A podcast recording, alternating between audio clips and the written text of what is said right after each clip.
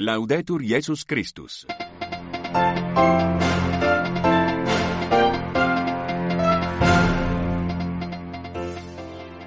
Saudações sororais e fraternais sintonizam a Rádio Vaticano a transmitir o seu rádio jornal em língua portuguesa para os ouvintes que nos escutam no continente europeu e pelo mundo fora convosco já microfone Filomeno Lopes. Deus caminha com o seu povo. É o tema do centésimo décimo Dia Mundial do Migrante e do Refugiado, que será celebrado no domingo, dia 29 de setembro deste ano. Os bispos de Zimbábue, como os da Nigéria, manifestam-se preocupados com o aumento da pobreza nos respectivos países e dizem que a decisão do governo de aumentar os impostos enquanto os cidadãos comuns lutam para pagar uma refeição por dia piorou as condições das famílias.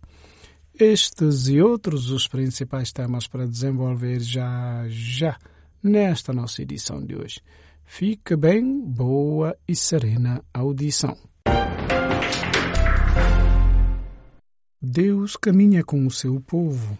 É o tema do centésimo décimo Dia Mundial do Migrante e do Refugiado, que será celebrado no domingo, dia 29 de setembro deste ano.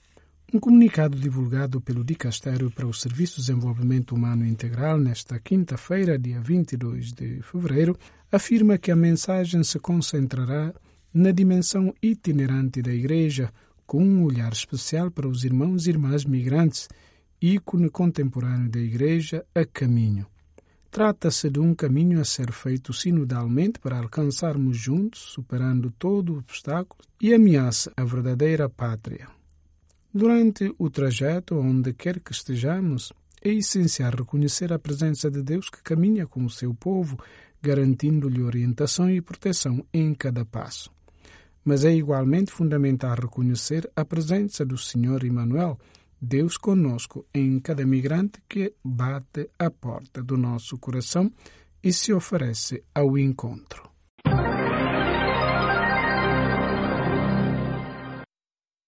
Nesta semana em que o Papa Francisco e os seus colaboradores da Cúria Romana estão a fazer exercícios espirituais da Quaresma, o Vatican News propõe nas suas redes sociais X, Facebook, Instagram e WhatsApp uma reflexão por dia de 19 a 24 de fevereiro do pregador da Casa Pontifícia Cardeal Raniero Cantalamessa.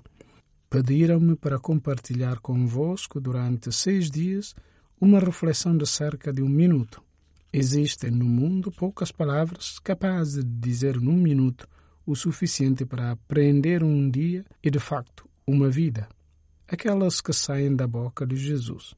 Oferecerei a todos uma de cada vez, pedindo-vos que a mastiguem durante todo o dia, como se fosse uma goma de mascar da alma, disse o cardeal Cantalamessa.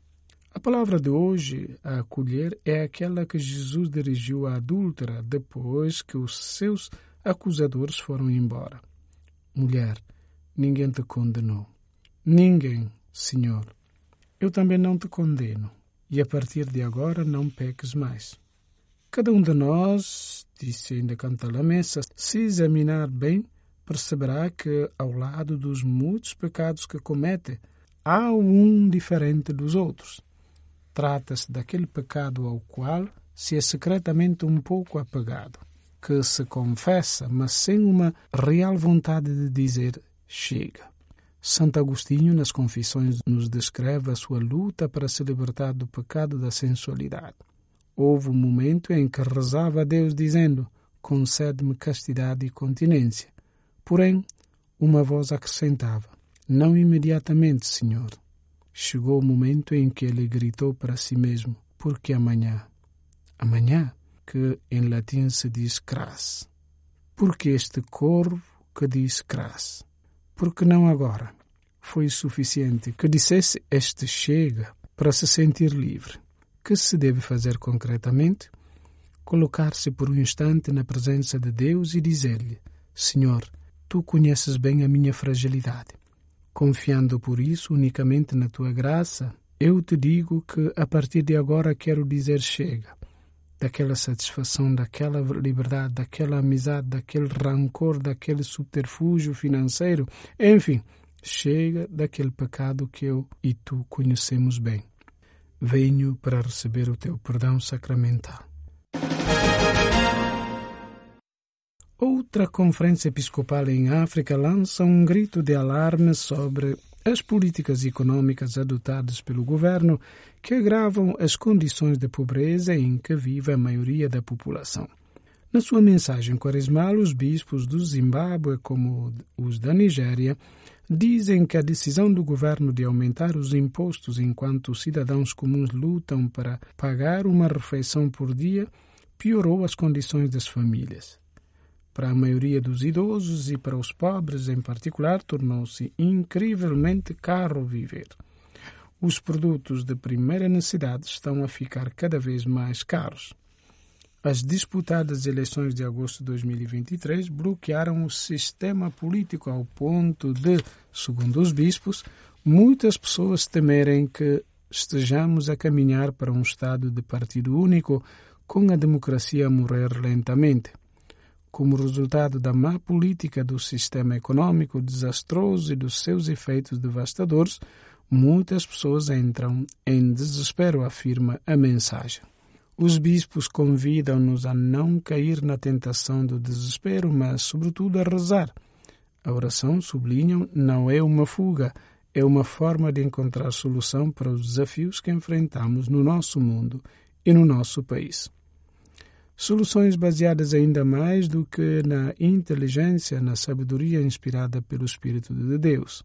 Por isso, a mensagem convida-nos a aproveitar o tempo quaresmal para aumentar a oração e a nossa relação com Deus, para que, num país e num mundo desesperados, como cristãos, possamos tornar-nos faróis de esperança. Apesar da boa recuperação da economia do país em 2021 e 2022, as taxas de pobreza, vulnerabilidade e insegurança alimentar continuam elevadas. O aumento da turbulência global e as interrupções na cadeia de abastecimento contribuíram para o aumento dos preços da energia e dos alimentos, bem como para a inflação elevada. As interrupções na cadeia de suprimentos durante a pandemia de Covid-19, juntamente com a guerra na Ucrânia, aumentaram a inflação. Impulsionados pelos impactos da guerra na Ucrânia, os preços da energia subiram 80% em 2021, enquanto os preços dos alimentos subiram mais de 30%. Da mesma forma, em 2022, os preços da energia aumentaram 60%, enquanto os preços dos alimentos aumentaram mais 18% evacuar imediatamente os bairros de Zaitun e Turkman da cidade de Gaza para não se encontrar novamente no meio dos combates. Foi o que o exército israelita ordenou nesta quarta-feira aos civis que ainda vivem nestas duas áreas da cidade. Quem confirmou a notícia à agência CIR foi a irmã Nabila Saleh, que trabalha na paróquia católica de Zaitun. Mais pormenores com o colega Silvonei José. Evacuar imediatamente os bairros de Zaitun e Turkman da cidade de Gaza para não se encontrar novamente em meio aos combates. Foi isso que o exército israelense ordenou aos civis que ainda vivem nessas duas áreas da cidade. Quem confirmou a notícia à agência CIR foi a irmã Nabila Saleh, deslocada com outros 600 fiéis cristãos na paróquia latina, a única católica da faixa de Gaza, da Sagrada Família, localizada no bairro de Zaitun. Desde ontem, terça-feira, Israel está bombardeando nosso bairro, conta a religiosa das Irmãs do Rosário, que dirige uma escola em Gaza com 1.250 alunos, agora destruída pelos ataques aéreos israelenses. Estamos novamente sob as bombas e estão chegando mensagens de Israel pedindo que os civis evacuem a área. Essa não é a primeira vez que o exército israelense ordena que a população da cidade de Gaza deixe a área, e todas as vezes os cristãos deslocados que vivem no complexo da paróquia decidiram ficar. É impossível, de fato, deslocar os idosos, os doentes e os portadores de deficiência alojados na paróquia e cuidados pelas freiras de Madre Teresa, sem colocar em risco a segurança deles. Nos contatos anteriores com a agência CIR, os fiéis cristãos sempre disseram que queriam ficar na paróquia. Se tivermos que morrer, preferimos fazê-lo o mais próximo possível de Jesus, perto do altar. Daqui não saímos. Esta é a nossa casa e aqui permanecemos. E desta vez também será assim. Ficaremos aqui na paróquia e não nos mudaremos, confirma irmã Nabila. O que dói mais do que qualquer outra coisa é que ninguém está fazendo nada para acabar com essa guerra, para dizer aos dois lados: basta. A comunidade internacional não tem coragem. Enquanto isso, aqui os civis estão morrendo sob as bombas, de fome e de miséria. O que mais eles querem das pessoas pobres? O padre Gabriel Romaleri, pároco de Gaza, de Jerusalém, onde está nesse momento desde 7 de outubro, justamente por causa da guerra e sem poder voltar para junto de seus paroquianos, fala à agência CIR da via sacra dos cristãos de Gaza e da população civil que ali vive. Em contato constante com seu vigário, padre Youssef Assad, o pároco explica que a situação piora a cada dia, a cada hora a cada minuto que passa, o número de mortos aumenta.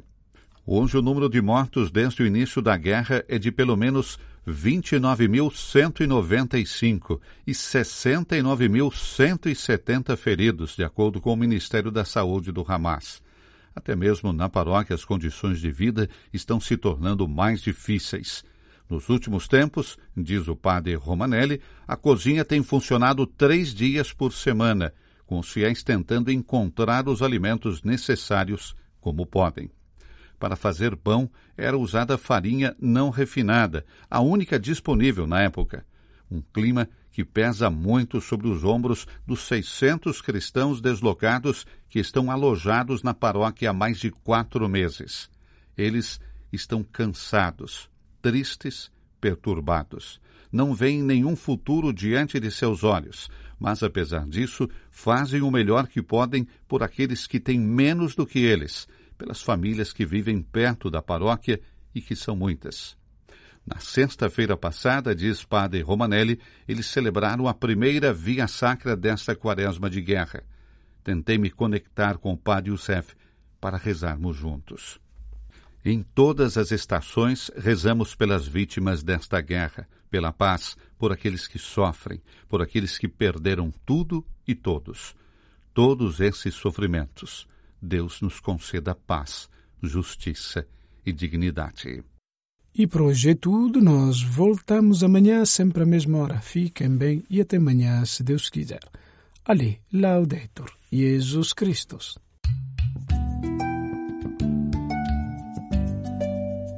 na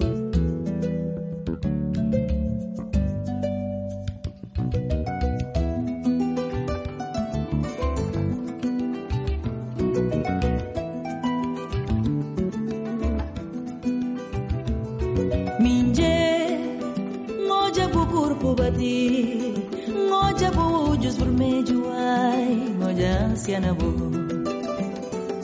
Minje misi nang babu respira, Misi nang babu diskansa, Misi babu